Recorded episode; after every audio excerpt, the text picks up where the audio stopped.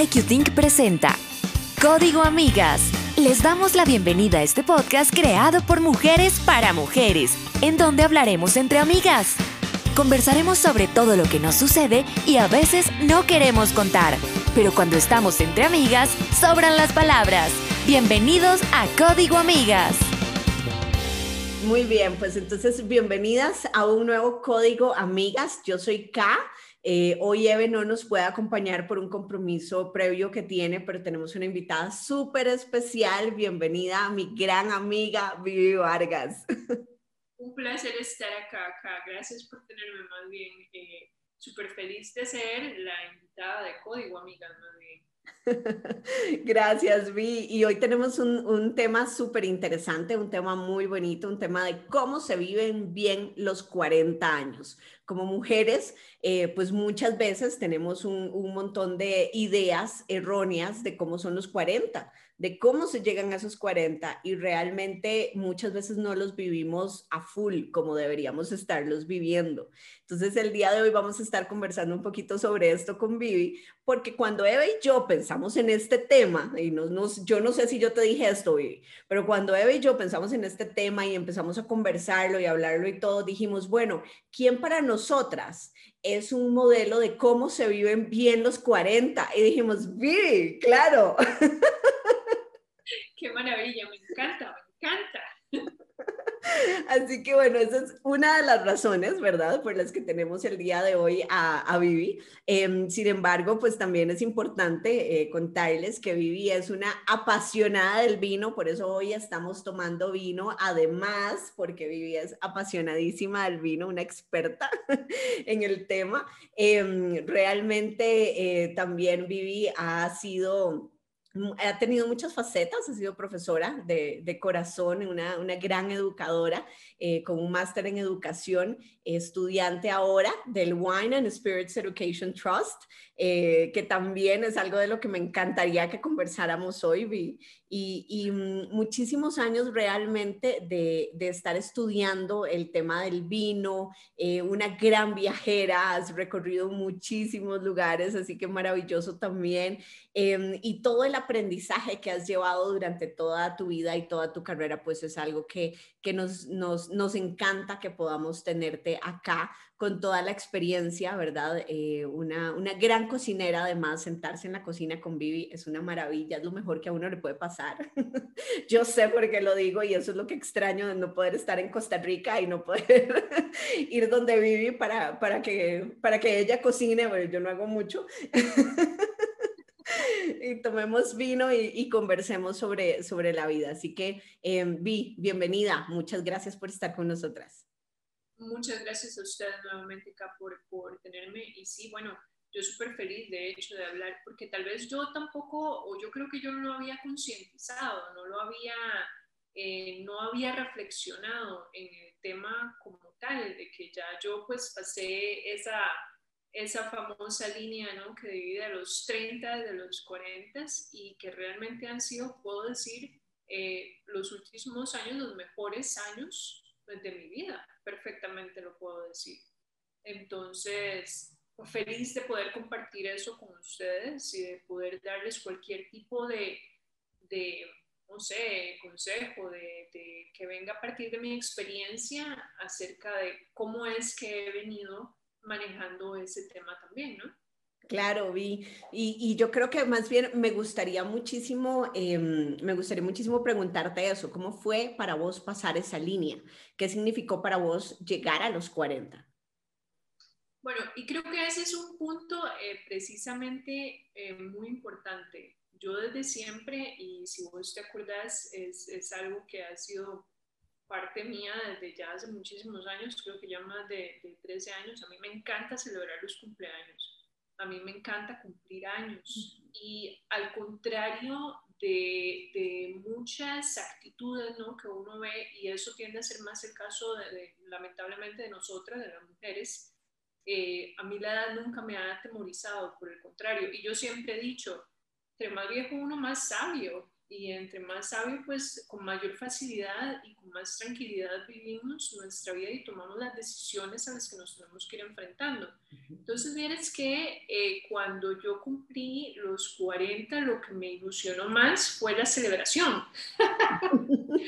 que no sé si te acuerdas, pues yo planeé, hice una fiesta para antes de, irme de paseo y yo quería ir a celebrar los 40 en París y por dicha existieron los medios y así lo hicimos y fuimos y bebimos vino y comimos delicioso y paseamos por una ciudad que siempre a mí me, me ha eh, fascinado. Entonces creo que no hubo nunca un encontronazo con el tema de que estuviera cumpliendo 40. Ajá. No, para nada, por el contrario, creo, y creo que eso es clave en términos de cómo vivir cada año de tu vida, de hecho, eh, de la mejor manera posible. Y es siendo consciente de que en lugar de lamentarte de que estás un año más vieja, no, tenés un año más de experiencia. Claro. Tenés un año más de sabiduría que cometemos errores, todos los años vamos a cometer errores en, los, en los, eh, la adolescencia, en los 20, en los 30, en los 40, y estoy segura de que seguirán sucediendo en los 50 y en los 60 y hasta que no den la cuerda, ¿no? Eh, pero es de la manera también en la que vivas esos errores que cometes, esos, esas lecciones aprendidas, porque así es como yo lo veo, o sea, a veces nos equivocamos y nos va mal, y la pasamos difícil un rato y yo de esas tengo muchas experiencias también de pasar, de decisiones que yo tomé. Eh, pero realmente todas esas experiencias, todas esas lecciones me han traído a ser la persona que soy hoy. Y por eso más bien yo tengo, yo siempre digo, tengo un corazón lleno de agradecimiento porque si no hubiera sido por ya fuera las personas con las que me involucré en su momento, por la experiencia con el X, Y o Z sustancia de la vida que me topé, ¿no? Eh, lo que fuera, eh, la decisión de dejar un trabajo, la decisión de entablar una relación con una persona, o sea, todas esas decisiones, ¿no? En algún momento alguna va a salir chueca y pues hay que lidiar con, eh, con lo que se viene después. Eso es muy cierto, Vi. Y yo creo además que mm, la época ha cambiado muchísimo. Nuestra generación ha venido a generar cambios importantes de cómo se vive esta etapa, cómo se vive en los 40 y después porque mm, si nos ponemos a pensar en cómo lo vivieron las generaciones anteriores, o sea, por ejemplo, si pensamos en nuestras abuelitas, o sea, los, los 40 era otra etapa para ellas completamente, tenían unas luchas muy distintas a las que nosotras tenemos en este momento, ¿verdad? Em, entonces, yo creo que, que el tema de la edad, o sea, este, este momento de que llegamos a la mediana edad, ¿verdad? Y que esto obviamente genera cambios físicos, cambios emocionales, eh, cambios hasta sociales, hasta como nos empiezan a ver los demás, ¿verdad? A pesar de lo que enfrentamos en este momento, creo que em, hemos sido una generación de apertura de alguna manera, de, de, hablar muy claramente el tema de, sí, tengo 40, o sea, ¿y qué voy a hacer con esto? ¿Y cómo lo voy a, cómo lo voy a vivir? O sea, ¿lo voy a vivir con los tabús? que se establecieron hace muchísimos años o los voy a vivir de una manera distinta, que quiero hacer desde esas tres áreas, desde la parte física, desde la parte emocional y desde la parte social, cómo, cómo las, quiero, eh, cómo las quiero vivir en este momento. Entonces, yo siento que por eso es que es un tema tan importante que, que hay que conversarlo y hay que decirlo y hay que, y hay que ponerlo sobre la mesa, porque no todo el mundo se la pasa muy bien. Inclusive em, yo he escuchado muchos comentarios de mujeres que, que dicen, uy, es que ya vienen los 40, o a mí me dicen, uy, yo, vos vayas, ya vas a cumplir 40, yo, pero paz, o sea, está bien. sí, lo acepto, eh, es, es, parte de mí. Mucho de lo que vos decís para mí también ha sido así, el, celebrar el cumpleaños siempre ha sido em, una alegría. Ahora me pongo a pensar, ¿será que después de los 40 eso va a cambiar? ¿Será que algo cambia tan fuertemente que yo tengo que empezar a ser distinta de alguna manera? ¿Cómo, ¿Cómo, crees o cómo percibes vos esos comentarios que muchas veces nos, nos, hacen y nos llegan a nuestra cabeza también? bueno, para referirme a lo que mencionabas acerca del el tema de, de, cómo vivían nuestras abuelas o por cuáles lineamientos sociales, ¿no? O cuáles eran las reglas sociales que se establecían en aquel entonces, o todavía nuestras mamás, ¿no? Sí. Mi mamá se casó cuando tenía 21 años. Súper eh, joven. Sí, claro, y me tuvo a mí cuando tenía 22. Eh, yo vine y repetí la primera vez en mi vida, yo repetí un poco el patrón, me casé la primera vez a los 22 años eh, y ahí nomás eh, no fue el caso. Y yo me casé convencida también de que cuando uno se casaba era para siempre, de que ahí no había quite. Entonces, eh, cuando vino, creo que esa fue una de las primeras lecciones muy fuertes en ese sentido, en el, en el, proceso de aprendizaje y de aceptación de que los roles han cambiado, de que las, las figuras como tales que la, la, sociedad nos quiere encajar se han ido modificando, porque entonces de repente yo era una eh, mujer joven de 25 años divorciada, ¿verdad? Entonces eh, ya por ahí va uno chueco otra vez, ¿verdad? Eh, y después, eh, que no, que, que, fue una dicha en su momento, porque mientras estuve casada, mientras que estaba con esta persona durante años, la pregunta que siempre prevalecía es, ¿y los niños? ¿Y los niños? Y yo creo que ese es otro tema aparte, ¿verdad? Claro. Y yo decía, no, o sea, niños aquí qué, yo no, no quiero tener niños. Mi mamá de cuando yo lo decía como adolescente, mi mamá me decía que me esperara que me casara porque las cosas iban a cambiar en ese momento y probablemente yo ya iba a querer convertirme en, una mujer, en una mamá para, para eh, ¿cómo se dice? Para lograr alcanzar el objetivo de ser mujer, ¿no? Procrear, porque ¿qué eres si no procreas? Eso nada. Eso es básicamente lo que te quieren decir, ¿no? Pero entonces, después de ese, eh, de, de, ser, como te decía, una mujer joven divorciada, eh, creo que eso fue eh, de entrada lo que para mí cambió muchísima de, de las perspectivas que yo tenía de, las, de los conceptos que yo, con los que yo me eduqué. en el contexto en el que yo me, me eduqué, ¿no? Y yo dije, y no pasa nada, estoy sola y pues, ¿qué me detiene? Ahí nomás me estaba graduando de la universidad de enseñanza del inglés, eh, decidí continuar con una maestría en traducción, siempre he estado estudiando algo y yo creo que ese es otro tema. Y es algo que nos nutre, eh, que nos nutre siempre, nos da la oportunidad de seguir creciendo tanto en, en, en, el contexto académico X en el que estés o y como persona también, porque siempre que estás siempre somos, eh, somos seres que evolucionamos día a día y al estar expuestos a contextos educativos, sea cual sea el contexto, nos estamos dando la oportunidad de evolucionar no solamente en la parte natural, como lo vamos haciendo, sino con un poco más de contenido. Claro. Yo creo que eso nos enriquece aún más. Y eso es parte de la sabiduría que te digo yo que vamos adquiriendo con el, con el paso de los años y la que yo celebro. Yo todos los años vuelvo, a mí me encanta volver a ver atrás los, los años, ¿no? De decir, ah, este año hice X, ¿no? Escuela de cocina, o eh, que terminé mi maestría, o este, el año pasado, bueno, arranqué lo de los vinos y ahora estoy ya por empezar el nivel 3 de una cuestión pues que jamás me imaginé que iba a terminar haciendo. Pero es porque siempre estoy como en ese, en la pregunta de qué, ok, ¿qué más? ¿Qué más? ¿Por qué? Porque yo creo que no hay edad, o sea, no hay límite de edad real en cuanto a lo que quieras hacer. Simplemente tenés que tener claro que lo quieres hacer. Y algunas veces vamos a, ser exitosos y lo vamos a lograr de, de, la mejor manera.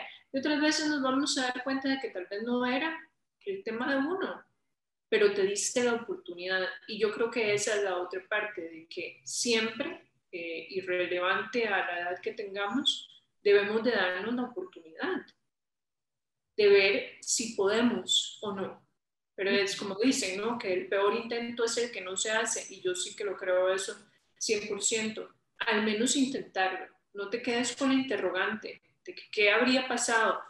Y si lo hubiera hecho, no, hombre, ¿para qué? El hubiera no existe. La idea es mejor decir, sí, lo intenté, pues no resultó, pero lo intenté. Y eso... No, me desvía un poco del tema, pero vos me decís. No, no, no. Maravilloso. Y gracias por compartirnos también esa parte de tu historia, porque yo creo que es muy relevante. Yo creo que es muy importante porque eh, desafortunadamente muchas mujeres pasan por divorcios muy complejos a una edad muy temprana em, y eso las marca fuertemente para seguir adelante. Em, si alguna de ellas en este momento nos está escuchando y todavía se siente que ese, ese, em, ese evento le ha marcado fuertemente, creo que el mensaje que vos estás dando es súper importante.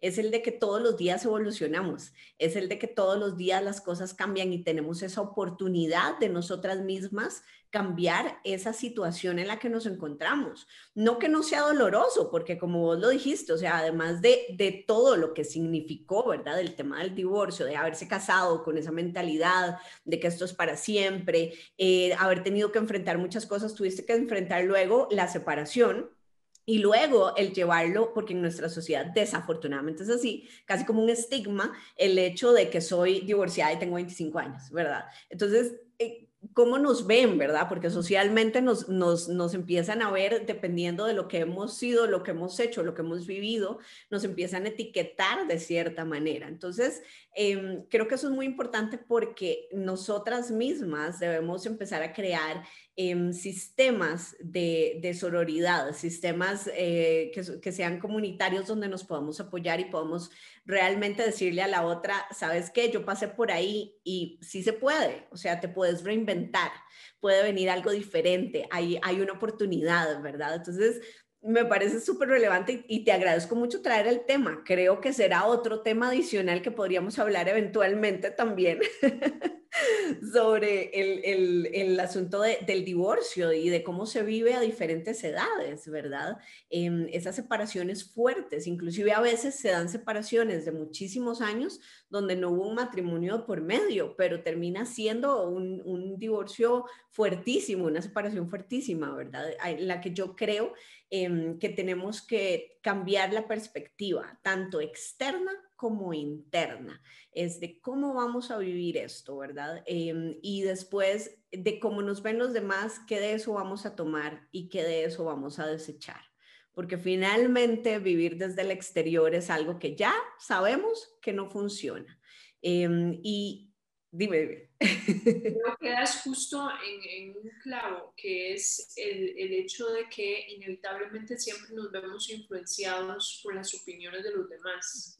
Eh, y ahí esa, esa es una de las partes más, más difíciles, yo creo que de los obstáculos más eh, difíciles de superar, porque eso solamente viene con la experiencia y la madurez el hecho de que logres alcanzar un punto en el que realmente te deja de importar lo que diga el resto del mundo eh, y vas a ser libremente la persona que crees que puedes ser.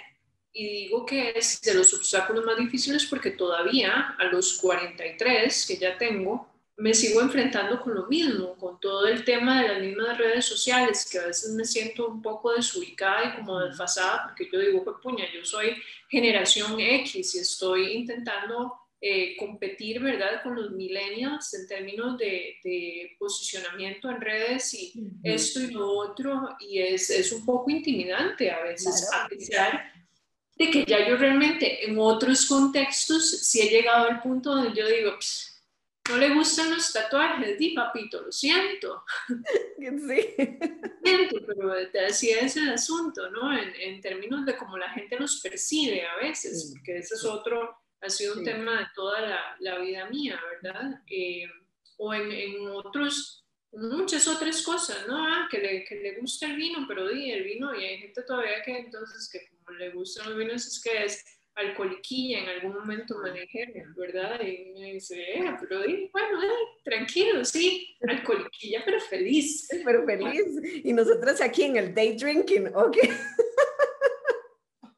Pero es lo que te digo, o sea, es tener un poco de tranquilidad y siempre le va a afectar a uno un poco una opinión, más si es una opinión pesada, o sea, si es una opinión porque hay opiniones de opiniones, y hay opiniones que a veces nos caen y vienen muy llenas de juicio, y es diferente, ¿verdad? Eh, y es también difícil evitar que eso nos afecte, que nos impacte. Siempre nos va a afectar y nos va a impactar, no importa la edad tampoco. Yo quisiera llegar a creer que en algún momento vamos a llegar donde realmente eh, podemos cumplir con la ley valeverguista y que no nos afecte nada de eso, pero creo que es difícil. ¿Por qué? Porque somos parte de un contexto social eh, donde siempre van a haber interacciones, donde siempre queremos que esas interacciones sean exitosas y, sean eh, y den frutos y demás. Y para eso tenemos que gustarnos los unos a los otros. Exactamente. Pero no todos somos moneditas de oro, como dice el dicho, ¿no? Y en algún momento nos vamos a topar a alguien, pues, que no le gusta el tema de uno, que le caíste mal, eh, que le parece que está salida de tono, que cree que es que eso es muy liberal, que es que crees, y nómbralo, ¿no? Sí. Es el momento donde uno tiene que decir, bueno, sí, la verdad es que sí me incomoda un poco esta actitud de esta persona, pero ya pasará, ahorita se me olvida. Y así es, se nos olvida, y pasó el momento, y ya, crecimos simplemente por el hecho de que fuimos tolerantes de decir, de aceptar, de que, ok, dice, no, no es eh, necesariamente el caso de que le tenga que caer yo bien a todo el mundo, ¿no? Así es, y es parte de esto que hablamos de, de, mm, de, vivir desde el exterior, ¿verdad? Cuando vivimos desde el exterior por los demás por lo que digan los demás, por lo que piensen los demás. Y, ahorita más adelante vamos a hablar un poquito más del, tema de emprendimiento, que también es algo que se le da súper natural a vivir. este, porque realmente creo que, que, es muchos los paradigmas que, que vos has estado rompiendo en cuanto al tema de la edad y el género a través de tu historia. Eh, y eso es muy importante y muy relevante porque es mucho de lo que nosotros hablamos, de lo que nosotras conversamos en estos episodios y de lo que queremos, el mensaje que queremos llevar el que no debemos vivir bajo las condiciones externas siempre, ¿verdad? Porque siempre estamos pensando en qué dicen, qué piensan, y el tema de la edad es un poco eso, es como me voy a poner a estudiar, algo de lo que vos hablabas ahorita, me voy a poner a estudiar, uy, pero a mis 40 años, ¿cómo me van a ver en la universidad? Voy a estar rodeada de un montón de carajillos y me van a estar viendo como si yo fuera la momia sentada ahí a la par por ejemplo, ¿verdad? Eh, entonces es como ese pensamiento de solamente volver a estudiar cualquier cosa que queramos estudiar y pensar en cómo nos va a ver los demás, muchas veces nos detiene muchas veces evita que vivamos una experiencia maravillosa de aprendizaje, una experiencia tal vez de conocer a personas distintas, eh, de expandirnos dentro de nuestras experiencias y conocimientos, pero simple y sencillamente porque estoy pensando cómo me van a ver los demás a esta edad. ¿Verdad? Y a edades superiores. Eh, yo el otro día vi el artículo de, de, la señora de 93 años que sacó su bachillerato de colegio y yo dije, ay, sí, qué, qué barbaridad, ¿Cómo es, ¿cómo es posible que uno se ponga a pensar ¿verdad? Qué tontera estar pensando en que a mis 40 años es, es difícil volver a, estudiar, cuando realmente debería ser algo recurrente en nuestras vidas y debería ser eh, una constante para nuestro crecimiento personal. Entonces, no hacerlo desde el exterior, vivir desde el exterior simple y sencillamente eh, no tiene un sentido y como decís vos, pues el tiempo nos va dando esa madurez, ¿verdad? Para, para ir eliminando algunas cosas, pero finalmente la perfección es, es difícil de alcanzar. Sin embargo, te pregunto, porque yo creo que llegar a los 40 nos da ciertas libertades. ¿Vos qué crees?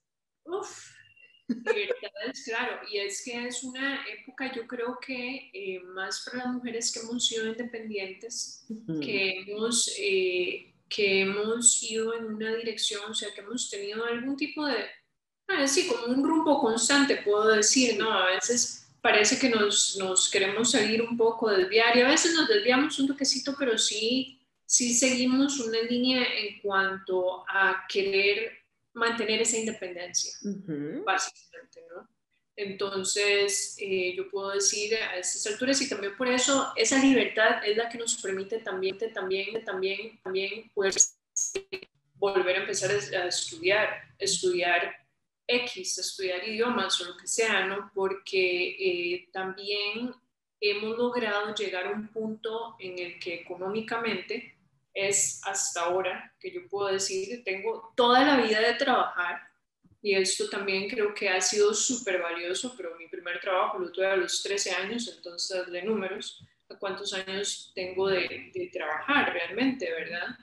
Eh, pero es ahora donde yo digo, para eso es para lo que uno trabaja toda la vida, para llegar a ese punto en el que, pues sí, claro, siempre se hace con un poco de cabeza fría, ¿verdad? Tampoco eh, como el gran despilfarrador, ¿verdad? Porque tampoco millonarios somos, millonaria no he llegado a ser todavía, pero sí he adquirido cierta libertad económica también que me permite tomar decisiones con libertad como decíamos. Eso por ese lado, pero también el hecho de que nos liberamos un poco de esas ataduras sociales, ¿no? que son, vienen más en forma de eh, pensamiento. Ni siquiera es por el que dicen, sino por cómo yo eh, me percibo en ese momento.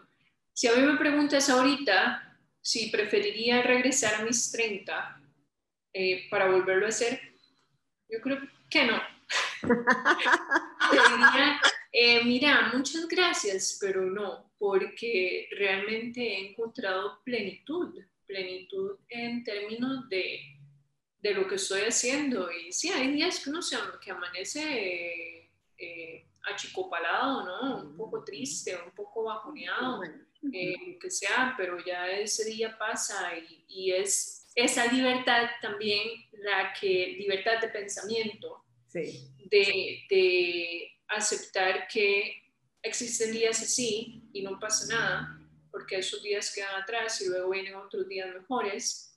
Eh, es esa libertad la que te permite verlo de esa manera también. Como digo, creo que es, es definitivamente más una libertad de pensamiento que cualquier otra cosa.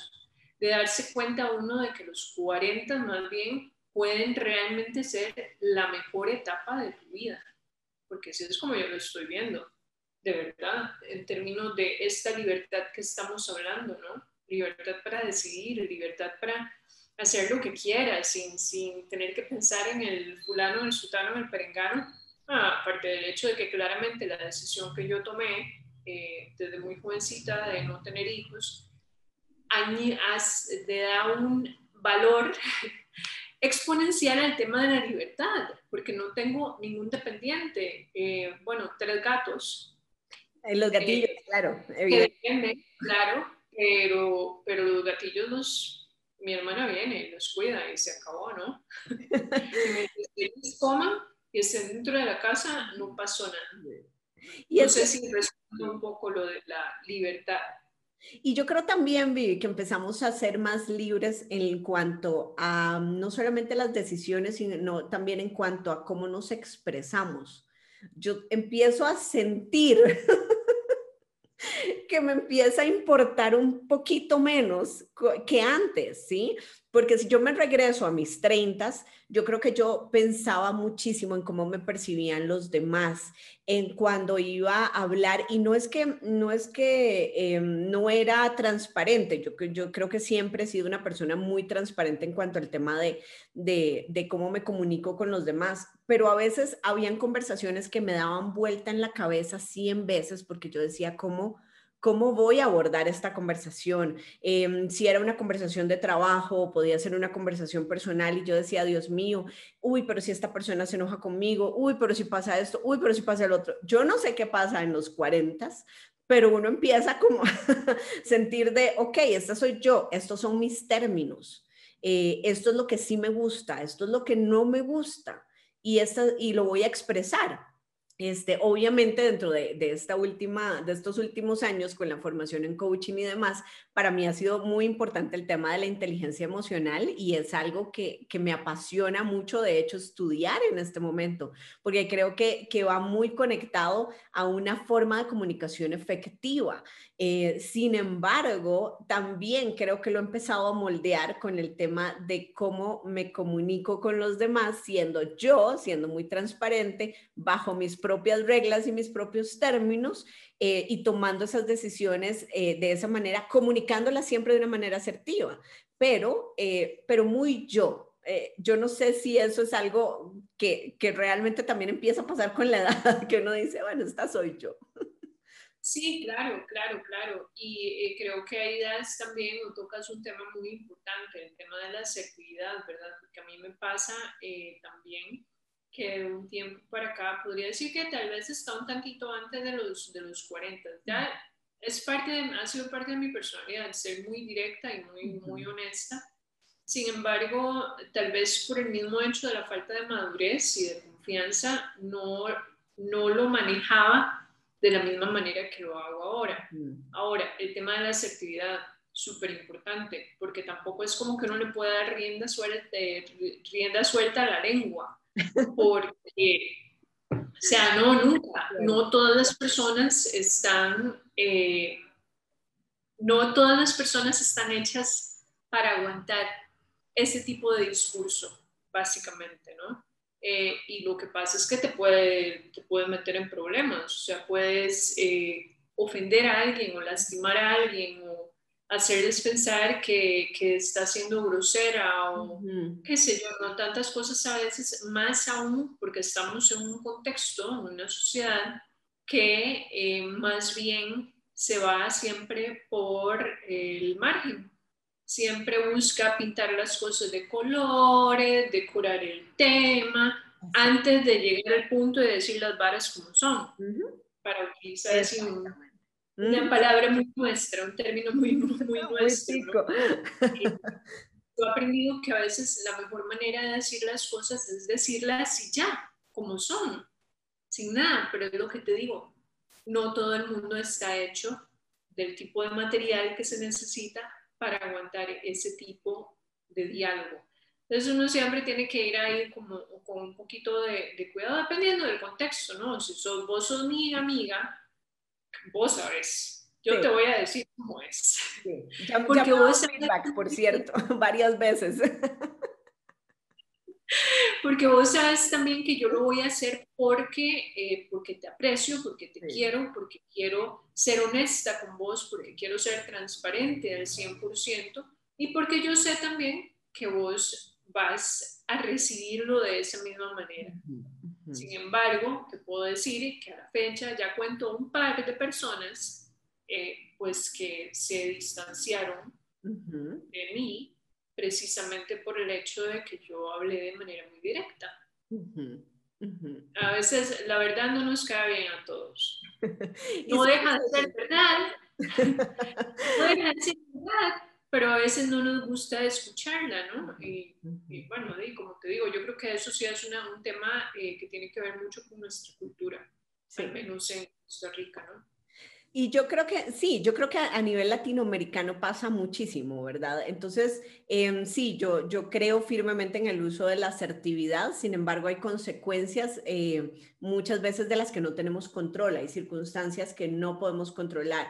Por más asertividad que usemos, no siempre la otra persona em, lo va a recibir como nosotros esperamos. Cada uno, cada uno es un mundo y, y eso es muy respetable y hay que, hay que llevarlo desde esa perspectiva pero sí definitivamente yo creo que empieza a cambiar inclusive la forma de comunicación, ¿verdad? Y entonces empezamos a darnos algunas libertades de, de decir o de opinar o de inclusive, como decís vos, entre amigas, decirnos algunas cosas que a nuestros 20 años no hubiéramos hecho, que a nuestros 20 años no hubiéramos dicho, ¿verdad? Inclusive yo me pongo a pensar porque tuve una conversación un día con una amiga súper interesante, hablamos de, del tema eh, de, los, de los novios que habíamos tenido.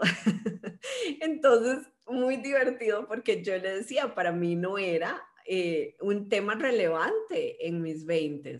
Eh, o sea, era como, ah, me enamoraba y después era como, ay, ya no ay, me enamoré, ya no. Entonces, claro, er, era, súper curioso porque hablábamos de, de, cómo lo, de cómo se veía en esa época. A los 20 años esperaban que te casaras, eh, que tuvieras hijos y que fueras virgen, ese era el tema.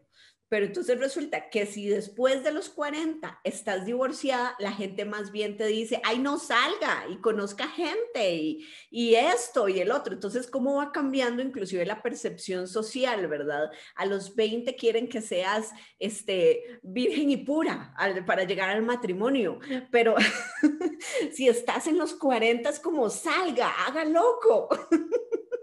Entonces, hasta eso va empezando a cambiar, empezamos a adquirir ciertas libertades em, donde, donde nosotras mismas muchas veces somos las que nos, nos echamos para atrás, ¿verdad? Esta amiga me decía que después del divorcio para ella entrar a Tinder era súper difícil. Porque entonces ella sentía que ella iba a entrar a Tinder y que se iba a encontrar este montón de carajillas súper bonitas y quién la iba a volver a ver a ella. Eh, y entonces era ella misma la que empezaba a ponerse esas limitantes. En el momento en el que entró a Tinder, se empezó a dar cuenta que un montón de más la volvían a ver, la escribían y le decían que querían salir con ella. Entonces, es súper interesante como muchas veces esas libertades que vamos adquiriendo con el tiempo, inclusive esas libertades sociales que no deberíamos deberíamos dar por adquiridas siempre, pero bueno, eh, conforme van cambiando los tiempos, empezamos, nosotros somos nosotras mismas a veces nuestro peor enemigo. Somos nosotras las que a veces decimos, no, yo no debería estar haciendo eso porque todavía debería ser virgen a los 40, no. Entonces, creo que es muy interesante cómo tomamos las libertades a esta edad qué decidimos y qué, qué, qué, es lo que realmente queremos. Si ya tenemos una claridad de qué nos gusta y qué no nos gusta, ¿por qué no tomamos decisiones con esa libertad que ahora tenemos, con esa madurez que ahora tenemos? Y eso desde diferentes aspectos, o sea, esto desde las relaciones, por esta conversación que tuve con mi amiga, que nos divertimos montones, pero también desde la parte emocional, también desde la parte educativa, desde la parte profesional está bien hasta cambiar en este momento. Entonces, es muy interesante porque yo viví una de las cosas que Eve y yo hablamos el otro día, en este tema de que nosotras somos nuestro peor enemigo. Eh, hablábamos de que a veces nos levantamos en la mañana y somos nosotras nuestro peor enemigo. nos levantamos y decimos, no, estoy vieja, estoy arrugada, ya se me ve este rollito, ya se me ve la arruga aquí, ya, ¿verdad? Entonces, ¿cómo nos, nos apaleamos? Contanos desde nuestra experiencia, desde tu experiencia, ¿cómo, cómo ha sido eso, eh, manejar eso para vos? Pues a ver, eh, uno tiene todas, tenemos esos días, ¿no? En ese sentido, sin embargo, eh, y yo creo que ha sido, sabes que ha sido eh, bien importante el hecho de que, eh, bueno, yo trabajo desde la casa desde hace muchos años. Eh, por dicha, para mí no fue impactante el tema de venir a trabajar a la casa como resultado de la pandemia, porque ya tengo siete años de trabajar desde la casa. Y yo creo que eso fue, ha sido algo determinante en en el tema de la relación que yo mantengo conmigo mismo. Porque cuando uno se ve solo, con uno, solo, y los gatillos, pero los gatillos no te dicen nada, no, no te dan no te dan retroalimentación ni, nada, te muestran amor, pero ellos puedes verte como una escoba con un chuica, o te puede ver guapísimo y te va a dar el mismo cariño, ¿no? Eh, pero yo sí creo que el verse al, día a día, algunas de las cosas que yo aprendí a hacer desde el puro principio eh, que yo vine a trabajar a la casa fue el hecho de levantarme, alistarme. Normalmente ha sido ir al gimnasio, ¿no? Entonces, levantarme, ir al gym, regresar a la casa, bañarme, alistarme como que si fuera para la oficina, básicamente pues no tacones, porque para la oficina me puse tacones durante muchos años, ¿verdad? Pero no tacones para acá, pero sí vestirme como si fuera un poquito de maquillaje, eh, arreglar el pelo y perfumarme.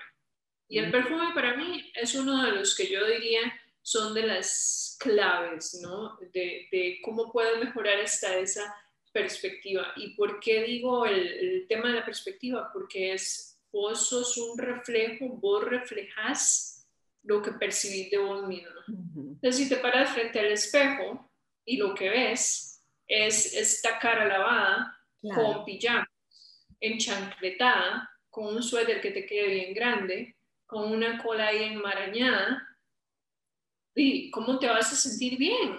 Claro.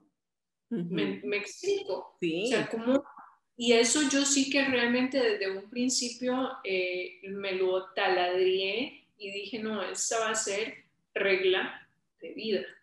Y regla de vida ha sido, al punto de que a veces pues, me paso mi rato escogiendo lo que me voy a poner.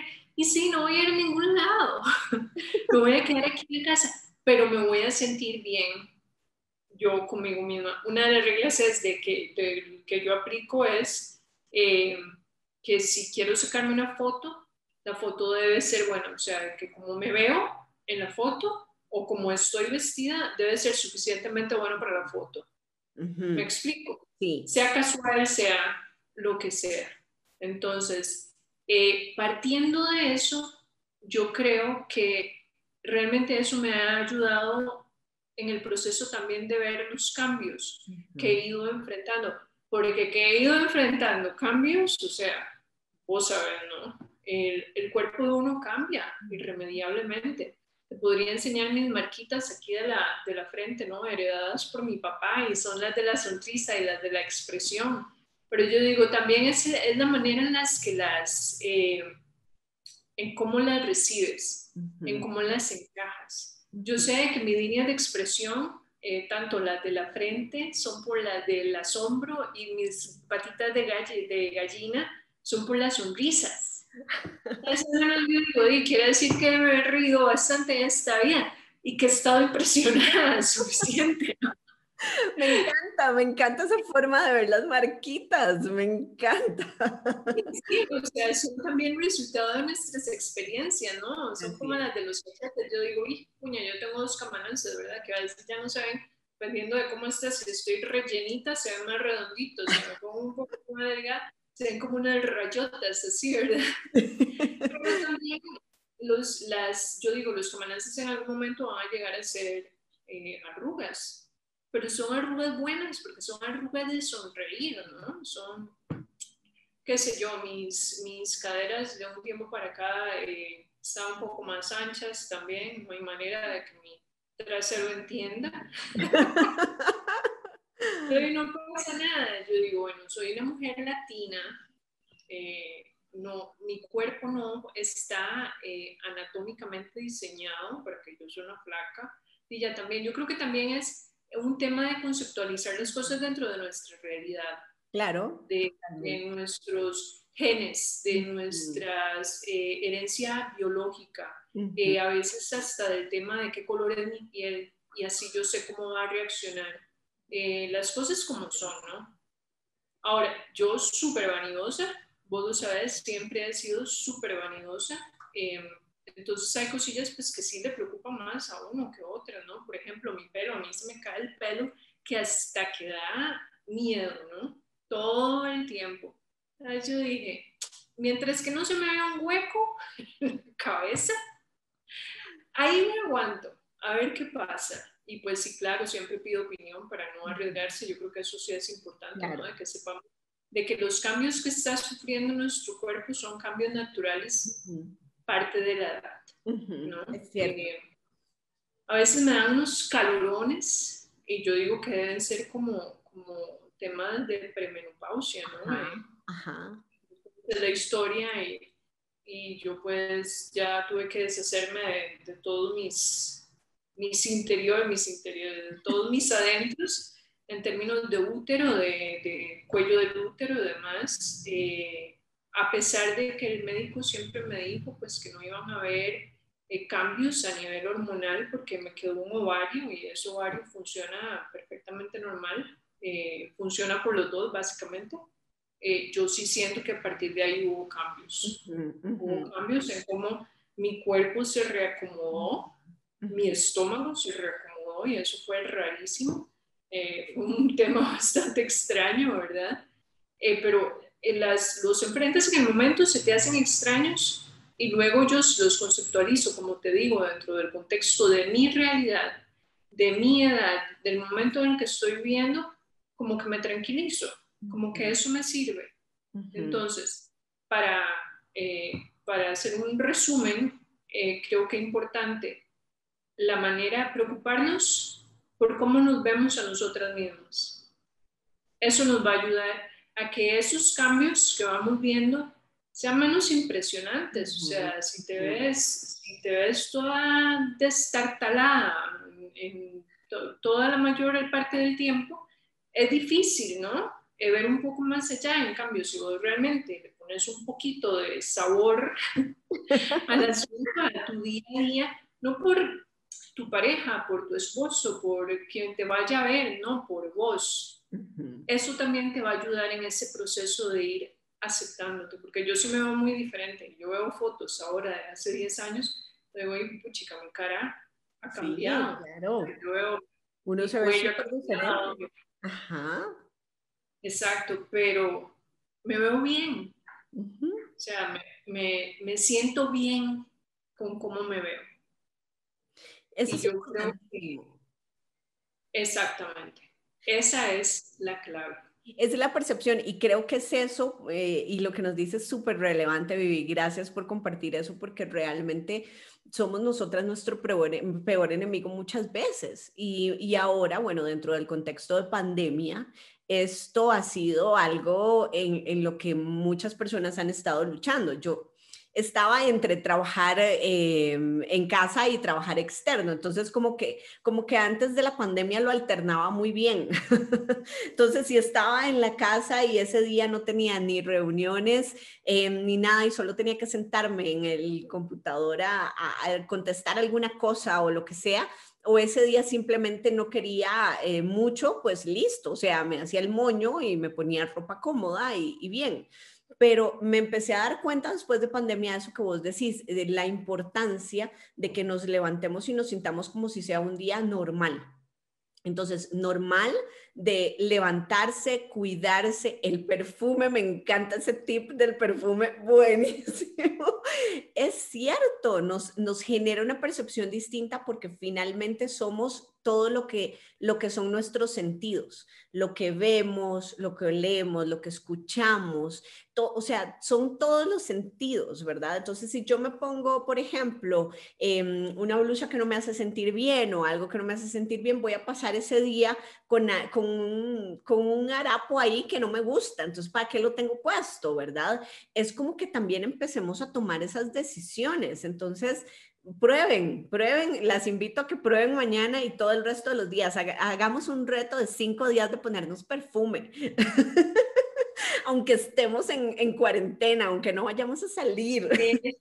y de ponernos, y de ponernos las cosas que nos hacen sentir bien, la ropa en la que nos sentimos cómodas, no en el buzo, porque sí, un buzo siempre va a ser cómodo, o sea, pero en ponerte el jeans favorito que te gusta, eh, con una camisita que te sientas cómoda. Yo no digo que hay que mega vestirse, nada, yo digo sí, comodidad, pero que cuando te pases por un espejo digas, sí. me encanta, me encanta eso. Me parece que es importantísimo porque eso va a cambiar nuestra percepción y va a cambiar prueben, porque eso cambia inclusive cómo nos sentimos. Prueben el día que no se arreglan, cómo se sienten y el día que, se, o sea, que no se arreglan eh, porque de verdad, o sea, no, ¿verdad? Pero el día, por ejemplo, el día de, de, vago está bien, el día que uno está como, como que no tengo ganas de arreglarme, listo, está bien. Pero prueben los demás días cómo se sienten de diferente a la hora de arreglarse, de ponerse perfume, tip de Bibi, importantísimo, ponerse perfume, aunque estemos en la casa, no importa, porque es nuestra percepción, es nuestro sentido del olfato, que nos va a decir nuestro sentido del olfato que finalmente llega a nuestro cerebro, qué sensación nos va a dar. Entonces son esos pequeños cambios que me parece súper importante, súper relevante y algo que yo aprendí muchísimo con vos, Vivi, y que creo que fue para mí una de las experiencias Em, más importantes de mi vida ha sido el cambio de país. Eh, este cambio de venir de Costa Rica a vivir en Bogotá, encontrarme un clima muy distinto al nuestro, em, para mí fue un cambio fuerte porque además traía ropa que no servía aquí, ¿verdad? Entonces... todo mal. Entonces, esa, y, creo que es una historia que me gustaría mucho compartirles porque para mí fue muy impactante en este sentido. Yo estaba triste cuando Vivi llegó a visitarme la primera vez. Estaba triste, estaba triste porque no me sentía bonita, porque entonces ya sabía que tenía que usar abrigos grandes y que mm, ya habían días que tenía más frío, además por venir de clima caliente, como que uno el frío no lo recibe tan bien al principio, em, como que no sabía qué ponerme y, y la verdad es que en Bogotá las chicas son súper bonitas y son súper arregladas y son súper fashion, o sea, las, eh, eso es una de las cosas que yo les admiro muchísimo acá a las chicas. Eh, y entonces yo me encontraba pues fuera del agua y Vivi, yo no sé si vos te acuerdas, pero cuando, cuando vos llegaste, me llevó de compras y entonces esto, esto, así lo combinas. Si hace calor, te pones, el, el, tema de ponerme capa sigue conmigo hasta el día de hoy, tres años después.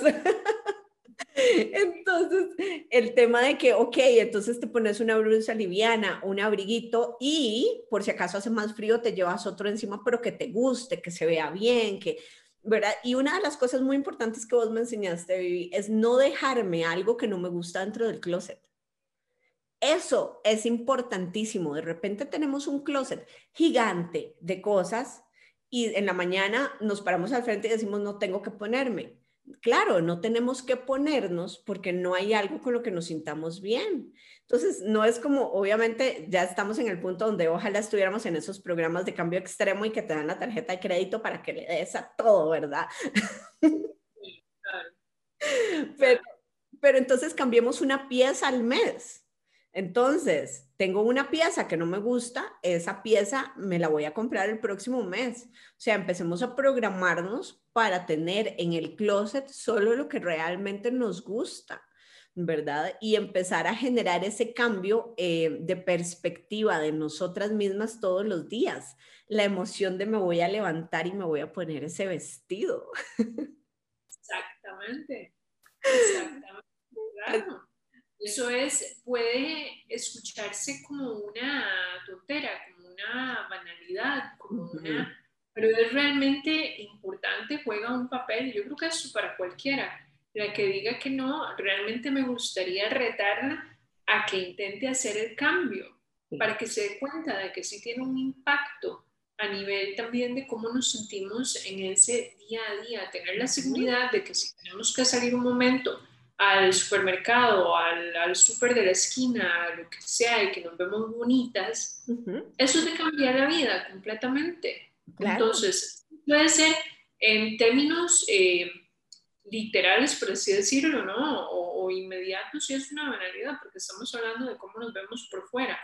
Pero lo que tiene valor es cómo eso impacta nuestro adentro, nuestro interior, nuestra propia perspectiva, cómo eso afecta el, el, mood. O sea, para mí es lo que te digo y me hace gracia porque realmente el, el, hábito del perfume yo lo tengo de hace miles de años, pero para mí es el punto cúspide de salir del baño, porque es de lo, lo último que me pongo. Pero a mí me encanta, entonces yo salgo oliendo rico y es, eso también te ayuda al ánimo. Dices, ya, estoy lista, cambié sea lo que sea que vas a hacer, que vengo para la cocina a cocinar o, o, que me voy a poner a aspirar o que me voy a... Lo que sea, te va a cambiar el día. Totalmente, Vivi. Y otra cosa que yo quisiera rescatar muchísimo, eh, eso que dices de que nuestro exterior también puede cambiar nuestro interior, definitivamente es un hecho, nos sentimos diferentes, pruébenlo, es cierto. Eh, y la otra cosa eh, que rescato mucho de esta historia de, mi cambio de, de, de look a Bogotá. en el que vos me apoyaste, me apoyaste en los dos viajes que hiciste en realidad, que los dos nos fuimos a buscar qué me ponía. y es como todo se va haciendo una costumbre, porque entonces ya ahora para yo ir a comprar ropa ya sigo como algunas, algunos lineamientos que sé que van mejor a mi cuerpo, que sé que todo, ¿verdad? Y creo que eso, claro, eso yo no tengo mucha visión a veces, pero vos me ayudaste mucho a verlo. ¿A qué voy con esto? A que muchas veces debemos apoyarnos entre nosotras. Eh, muchas veces lo que se ha creado históricamente es más bien una rivalidad entre mujeres, cuando debería ser completamente lo contrario. Todas somos diferentes y a mí, Eve el otro día me dijo una cosa que, que casi me pone a llorar, pero es que ella es así. Me dijo, Ka, es que Dios te hizo perfecta así como sos. Y yo, ¡Ah, ¿qué? Uno no está acostumbrado a escuchar esas cosas. Eh, no está acostumbrado a decírselas a una misma. O sea, no estamos acostumbradas a levantarnos en la mañana y decirnos, hey, sí, o sea, soy, soy perfecta. Así como Dios me hizo, soy perfecta. Pero entonces, ¿qué pasa? Llega una amiga y te dice eso. Em, llega otra amiga y te dice, mira, como vos me lo dijiste, acá, esto te va, esto no te va, esto sí te funciona, esto no te funciona, seguite comprando en esta línea. Es, es apoyarnos entre nosotras para sentirnos mejor desde nuestro interior. Y eso finalmente va creando la sororidad que nosotras en esta generación yo creo que tenemos que empezar a generar. Ya no podemos seguir con el tema de rivalidades entre mujeres, eh, de que es que ella se ve así, yo así, uy, te odio porque bajaste cinco kilos, what? O sea, ya son cosas que son del siglo pasado y más. es un momento donde yo creo que estas relaciones, y creo que mucho ha sido el, el, el, también una de las razones por las que empezamos Código Amigas, por apoyarnos, por estar, porque sepamos que tenemos días malos también, pero para esos días malos están nuestras amigas. Para esos días malos hay otra del otro lado, y, en este caso, por ejemplo, con nosotras, eh, aún estando en diferentes países, pero hay otra del otro lado que me puede escuchar, que me puede animar, que me puede ayudar. Em, y, y es lo que yo sigo muchas veces que aprendí, y creo que este cambio de país me hizo aprender lo que más bien es cuando más me tengo que apoyar en mis amigas que entonces, eh, por ejemplo, ese día que le dije a Eva que me sentía mal y me dice esto, y yo, ah, ¿por qué me está diciendo esto? que no estamos acostumbrados a eso. O cuando voy a la tienda y le mando a Vivi la foto, Vivi, ¿qué crees de esto? ¿Crees que se me vería bien? Es ese apoyo, es, es esa, esa comunidad que yo creo que, que eh, ya empezamos, yo creo que ya nuestra generación empezó, eh, pero que a nivel de, mm, de género tenemos que llevar al siguiente nivel ya. Completamente, completamente de acuerdo en ese sentido, porque es, es, verídico y es interesante también, porque yo creo que es una cuestión casi como de tabú, de que entre mujeres no podemos piropearnos o, o decirnos halagos, ¿no? Y vieras que eh, tal vez un poco por rescatar algo positivo de todo el tema de las redes sociales, eh, con este tema del vino, con el que entré fuertísimo yo el, año pasado, ¿verdad? Y empecé a promover esta, la, el perfil este de Instagram y demás, pues me he encontrado y lógicamente con las, primeros, con las primeras que me identifico yo son con las mujeres que he encontrado en el contexto también de, del vino, en, términos educacionales y en términos de entusiastas y en términos de, de fans, ¿no? Meramente de, chicas que les encanta el vino y demás, y que lo ilustran de diferentes maneras, ¿no? Entonces, eh, hay como todo, entonces, toda la variedad de mujeres, estilos, colores, procedencias y demás, ¿no?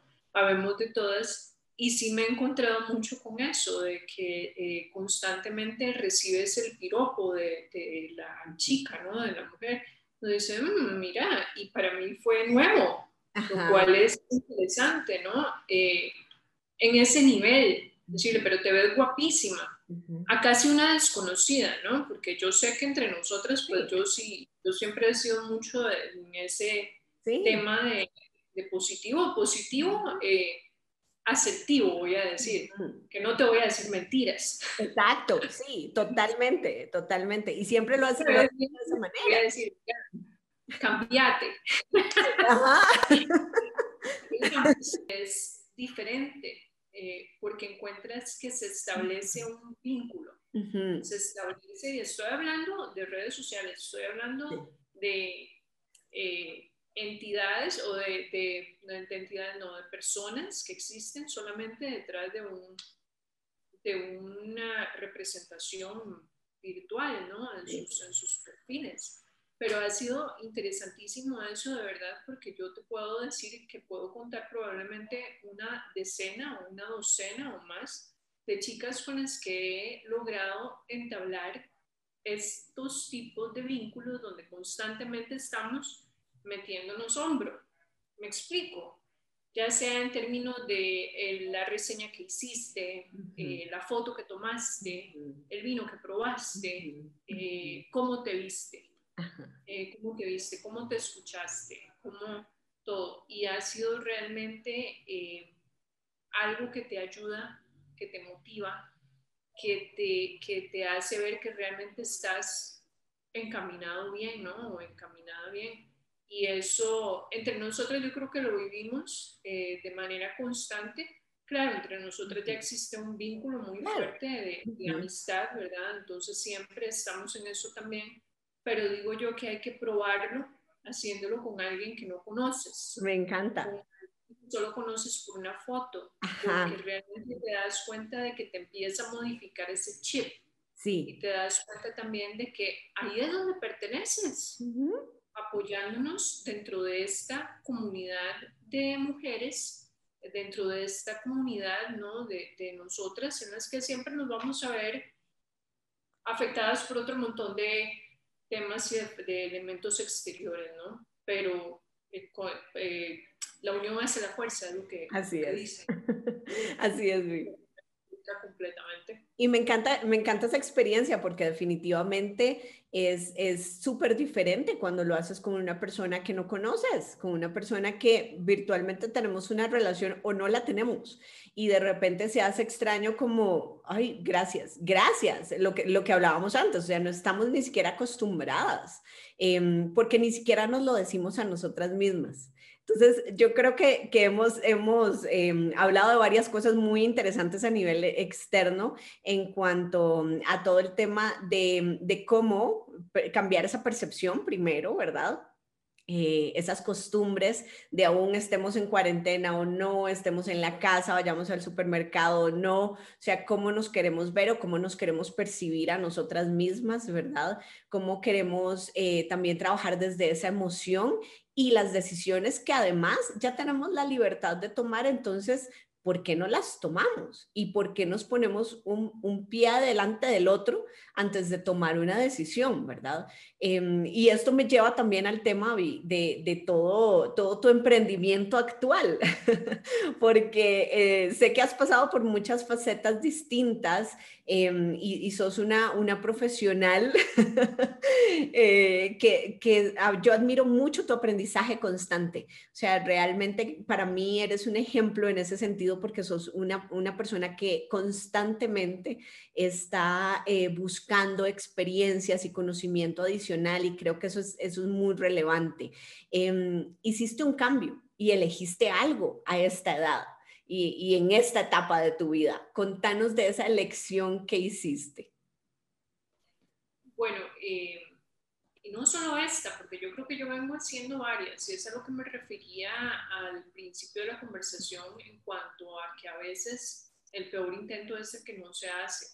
Eh, pues hace no mucho, ¿no? Hace dos años y resto, creo que fue ya que tuve la experiencia en las, eh, con la escuela de cocina eh, y se quedará conmigo para siempre y creo que esa es la lección más importante o el aprendizaje más importante, ¿no? Porque ahí aprendí reglas y bases y tema de, de manipulación de alimentos y demás, pues que no los tenía y que como te digo se van a quedar conmigo para siempre, ¿no?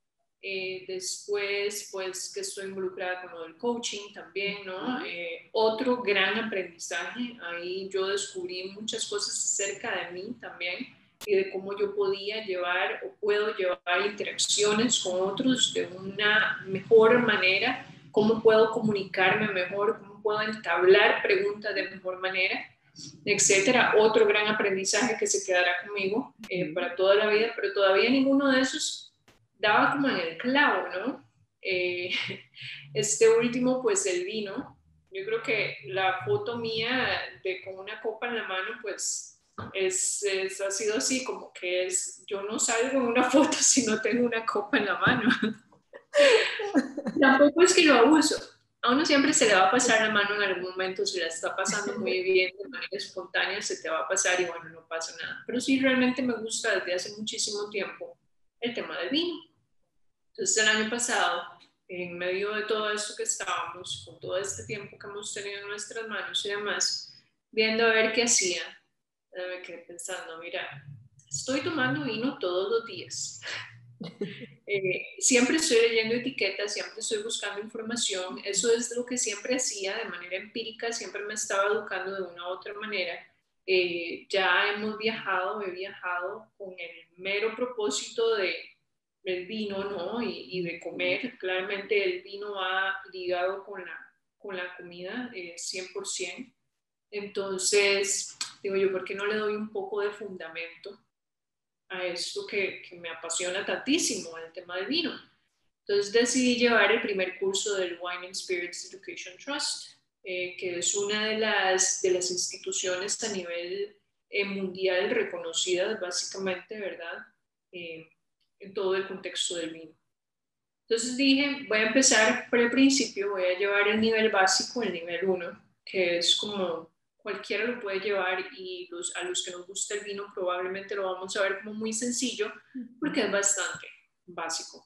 Pero ahí fue donde yo dije, esto es, o sea, esto es, yo quedé fascinada, a pesar de que la experiencia en términos de, del programa además no fue tan interactiva, no, fue como hubo varios vinos que catar, varias experiencias de degustación y demás, pero no, no fue nada como el segundo nivel, porque ahí fue cuando se puso la salsa, o sea, fue así como ponerle la, la sal y la pimienta al asunto, legítimo, ¿verdad? El segundo nivel que lo llevé en esta escuela eh, de Londres eh, con una instructora del vino eh, maravillosa, Luisa fue realmente una, será un modelo probablemente eh, para mí de, ahora en adelante siempre porque es a lo que yo concluí que yo quiero aspirar. Ok. Y por eso cuando terminé el segundo nivel, eh, que fue intenso, eh, hasta acá no me podían mandar la, los, se hacen pruebitas de vino, ¿no? En, en botellitas de un par de onzas, si acaso es lo que te mandan pues iba a ser un poco complejo que me lo enviaran desde Londres o Francia, creo que era donde estarían hasta Costa Rica, entonces yo dije, bueno, no pasa nada, yo compro las 40 botellas, yo les consigo. Y me pareció que realmente asumir ese reto, porque fue un reto, eh, enriqueció muchísimo también la parte educativa, entonces me tocó hacer todo el recorrido acá en Costa Rica de todas las distribuidoras, de todos los lugares de vinos, porque te digo que en el curso se incluía un rango y una variedad de vinos espectacular, ¿verdad? Eh, solo un vino me faltó, solo uno de 40 botellas de vinos de todo el mundo. Lo único que yo pude conseguir fue un Riesling australiano eh, que todavía seguiré buscando hasta que lo encuentre, que me lo tope en algún momento, me lo tengo que topar, ¿no? Eh, pero sí fue el único que me faltó y ese curso fue realmente el que me abrió un poco más los ojos acerca de lo que quiero hacer. Eh, ya ahorita estamos hablando de que estoy esperando libros de texto para empezar a estudiar para el nivel 3.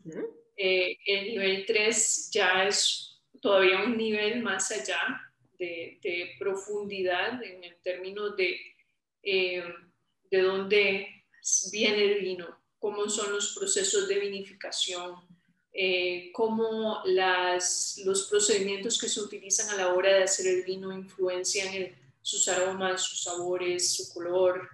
Eh, una maravilla. O sea, a mí realmente me, me gusta muchísimo todo el tema. Para este curso voy a tener que ir a California a hacer el examen, que incluye ya ahora sí una parte práctica de catas ciegas, que no había estado todo, ha sido teórico muy intenso, porque sí, pues te tienen que evaluar de manera, de manera que realmente puedan constatar que, el, que estás adquiriendo el, la esencia ¿no? de lo que tienes que estar estudiando. Entonces, este me tiene súper emocionada también. Va a ser otro reto más de estudio pero el plan y seguiré. O sea, la idea es seguir, todavía no estoy muy clara y eso ha sido muy interesante, que yo dije, voy a empezar con el 1, a ver qué tal. Y si bien, bien, y si no, también. O sea, yo ni siquiera eh, cuando empecé me sabía o tenía la claridad de que esto me iba a empezar a llevar por un camino específico, ¿no? Yo lo seguía viendo como un hobby. En ese momento ya estoy, ahora creo que te había comentado, el 11 de febrero doy mi siguiente taller del vino, eh, con vinos de verano.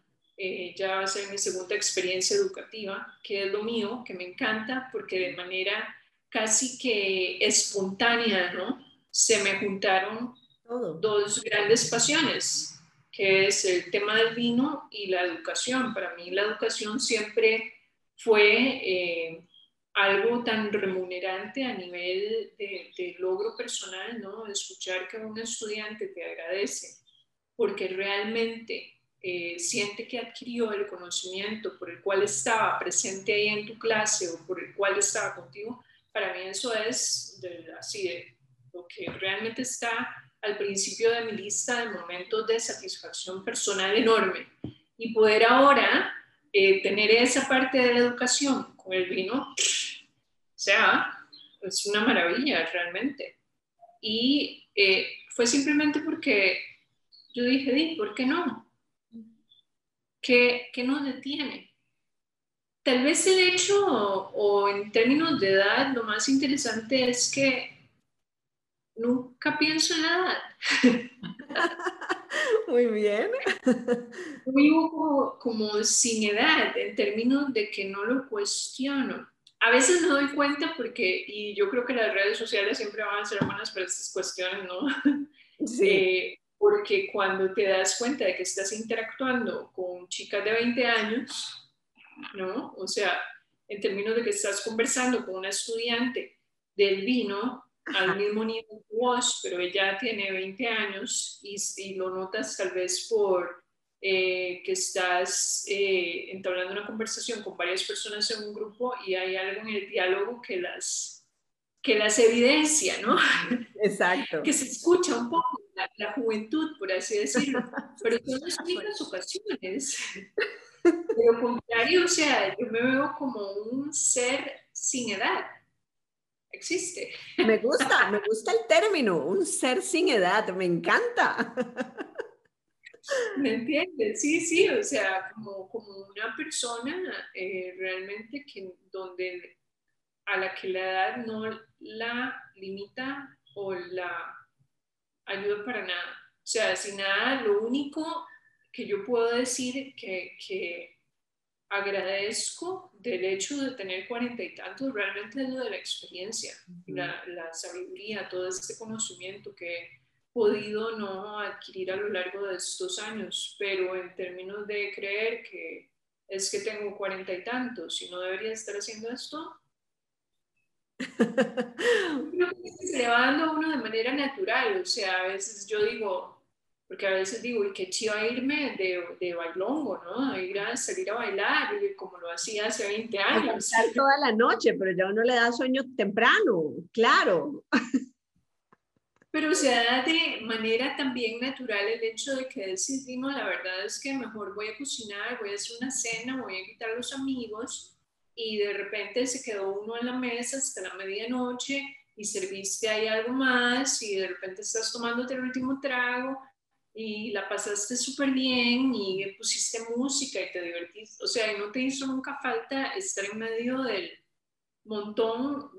lo que digo es que las cuestiones se van dando de manera normal, como que no lo notas. Tal vez por eso también es que no noto el hecho de que he envejecido, pero que es envejecer realmente envejecer es un tema muy físico, ¿no? es tu cuerpo el que cumple años, es tu cuerpo el que va cambiando. Y si me duele una rodilla, me duele un codo. y estuve incapacitada para poder ir al gimnasio durante meses precisamente porque tenía dolencias que hace 20 años no habría tenido. Pero de lo contrario, te digo realmente que, que es, la edad es un estado mental. Me encanta.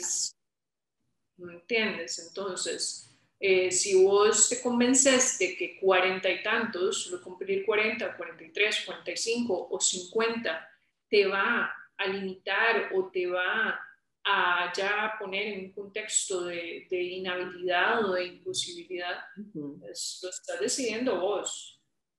Pero también puedes decidir que a los 43 puedes hacer exactamente lo mismo que tomar las mismas decisiones que tomabas a los 20 y mejor aún, porque no tenés que lidiar con consecuencias de hacerlo a aquellas edades, porque ya tenemos esta edad, entonces es maravilloso. Totalmente de acuerdo, volvemos al tema de las libertades, precisamente, claro, de, de, aprovechar esas libertades que tenemos en este momento. Pero algo valiosísimo, Vivi, que me encanta el tema de, de que eres un ser sin edad eh, mi siguiente meta va a ser esa. me encanta, me encanta. Yo creo que, mm, que, es muy válido. Entonces, emprender cosas nuevas, emprender aprendizajes, negocios, eh, estudios, eh, relaciones nuevas, trabajos nuevos, es válido a cualquier edad. Realmente, ¿qué, ¿qué, es lo que nos determina para no hacerlo? Echarse al agua. O sea, el que qué es lo que te está deteniendo y sí te va a causar ansiedad, pero y esto es algo que rescato de, de todo el tema del coaching, eh, salirse de la zona de confort. Si no te sales de la zona de confort, nada cambia, nada aprendes, no hay ganancia de nada. Estás ahí, nada más.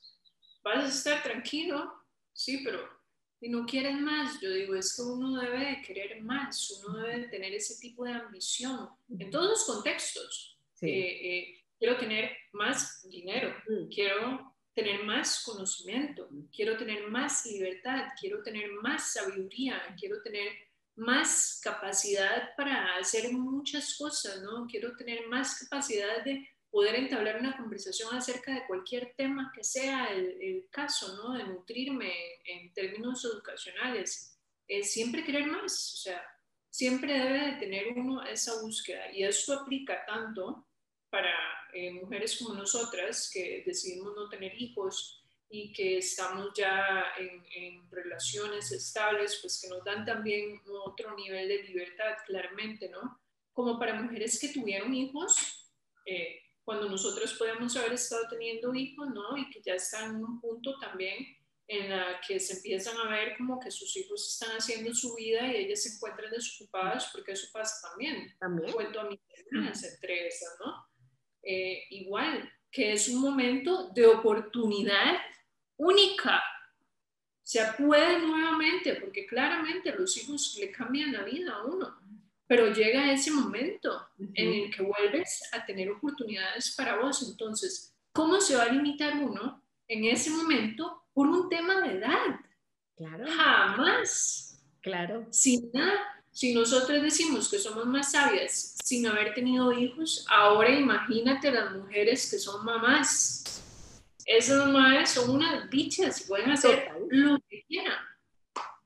Total, y yo creo que es, es, el, es encontrar ese valor dentro de la realidad de cada una de nosotras. Todas las realidades son distintas, pero imagínate encontrar ese, ese valor hacia nosotras mismas y la valentía de salir y hacer las cosas que realmente hemos querido hacer siempre y que muchas veces nos hemos limitado por pensar en que mm, tal vez no tengo las habilidades. Listo, lo buscas. Y por ejemplo, lo llevo al tema nuevamente del vino. Em, vos sabías manejar las redes y todo, pero en este momento estás manejando eh, medios para comunicar todo lo que estás aprendiendo del vino, lo estás manejando desde tu marca personal y esto era algo que no sabías antes, pero que lo aprendiste a hacer o no. Exactamente, exactamente. Y volvemos al mismo tema, ¿no? no que las cosas no te vayan a dar miedo, no que no te vayas a sentir intimidada. Claro, pero es parte del proceso y lo hemos hablado yo te lo he repetido en, muchas ocasiones porque es algo que yo también aplico para mi vida todo el tiempo.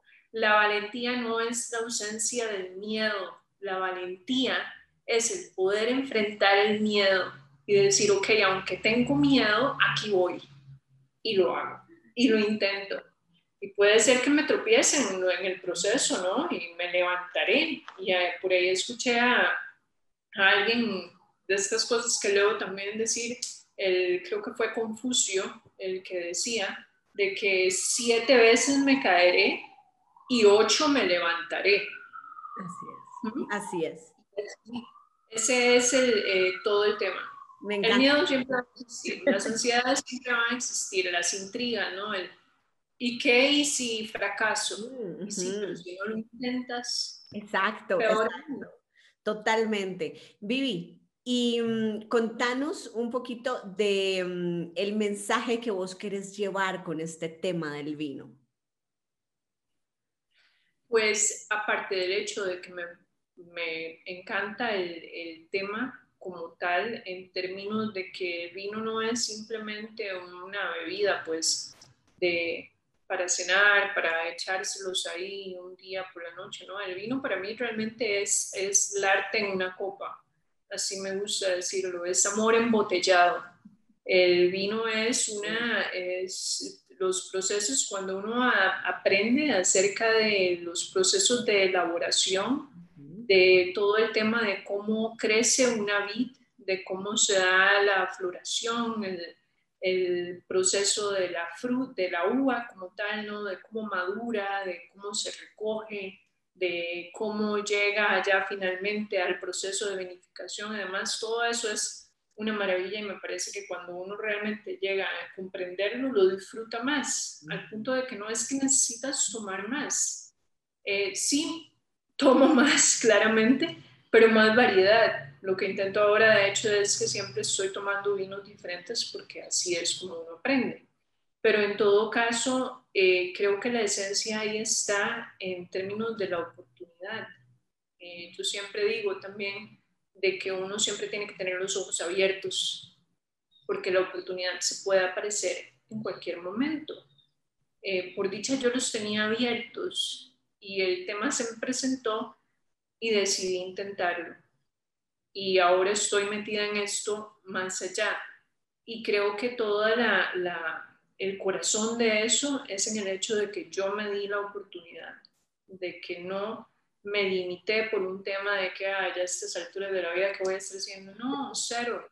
Por el contrario, creo que yo tengo un valor añadido por el tema de la edad, interactuando en cualquier grupo de gente que está más joven, también en el mismo contexto educativo, ¿no? Así que cualquiera que esté con, una, con un bichito ahí, con una picazón acerca de un tema de interés que quiere estudiar, que quiere conocer, que quiere experimentar, hágalo, dése la oportunidad, no deje que ese número de los años la defina. Hágalo, mujer, hágalo. me encanta, Vivi, me encanta. Muchas gracias, muchas gracias por esa motivación y gracias también, no solamente por compartir muchos aspectos de tu vida que yo sé que van a ser sumamente valiosos para muchas em, que van a estar escuchando y se van a identificar, eh, además, eh, por la fuerza, el empoderamiento que vos siempre transmitís, yo creo que eso es algo importantísimo y te agradezco por compartirlo porque es parte de la comunidad que hacemos. Em, con el tema del vino, me las invito, me encantaría invitarlas pues a que, a que, a que sigan a Vivi porque la verdad es que uno aprende un montón. Entonces, em, yo no tenía ni idea de qué comprar, de qué esto, qué el otro. Además, con el cambio de país, irme a la tienda de vinos era como, no tengo idea de qué estoy haciendo aquí, eh, no sé qué me gusta, no sé qué no me gusta. Eh, y en ese proceso, Vivi, vos me apoyaste muchísimo también, todavía sigo en el descubrimiento. Yo estaré en ese taller de vinos de verano, por supuesto.